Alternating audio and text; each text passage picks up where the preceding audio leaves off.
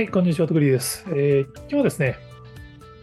テイラー・スウィフトの映画がなかなかすごいことになってるよっていう記事を見たのでご紹介です。テイラー・スウィフトはね、多分、まあ、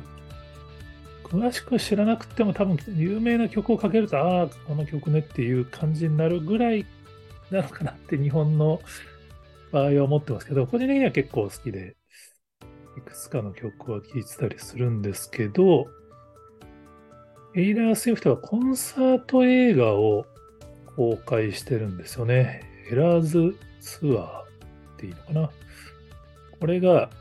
興行収入150億円突破。1億2980万ドル見込みっていうのが、まあこれ先週の記事かな。で、全米で2週連続で週末講習1位をキープこれはやっぱりね、すごいことだと思いますね。その、まあちょっと金額を言われても金額の桁がようわからんって話だと思うんですけど、比較対象がマイケル・ジャクソンの This is It が7200万ドル。ジャスティン・ビーバーの Never Say Never が7300万ドル。これそれぞれ2009年、2011年ですけど、これをまあ大幅に上回る記録で、いわゆるアーティストのコンサート映画の興行収入としては、多分歴史的な快挙っていうことになるんだと思いますね。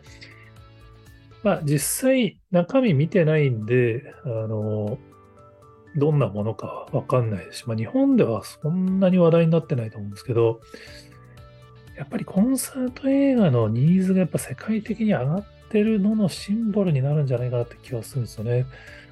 ぱっと見予告編を見る限りは本当にその全米ツアーのその映像自体をそのまま楽しめる感じのものになってるっぽいです。まあ、ひょっとしたらちょっとバックステージのトークぐらいはちょっと混じってるのかもしれないですけど、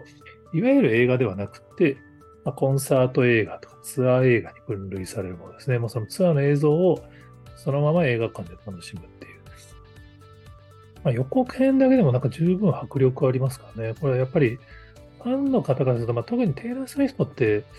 ツアーのチケットがもう入手困難らしいんですよね。すごいいっぱいツアーはやってるんだけども、それでももう手に入らないみたい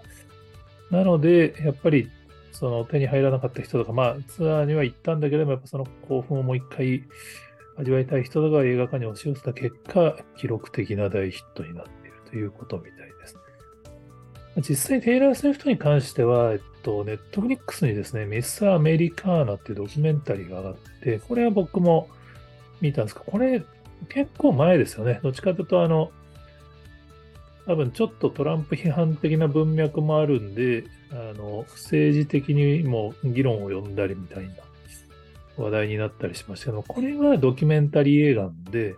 どっちかというとドキュメンタリーの方がメインだったと思いますね。コンサート、ライブの映像は逆にあんまりなかったんじゃないかな。まあ、もともとテイラー・スウィフトってね、カントリー歌手が、まあもう、ミス・アメリカーナって言われるぐらいもさ、アメリカを代表する歌姫になるんですけど、まあ、当然批判も多くてみたいなのがドキュメンタリー映画の方ですけど、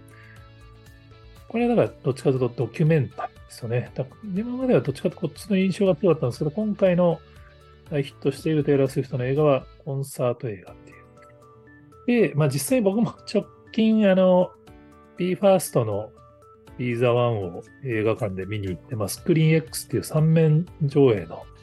映画館で見ても、本当あの、やっぱり、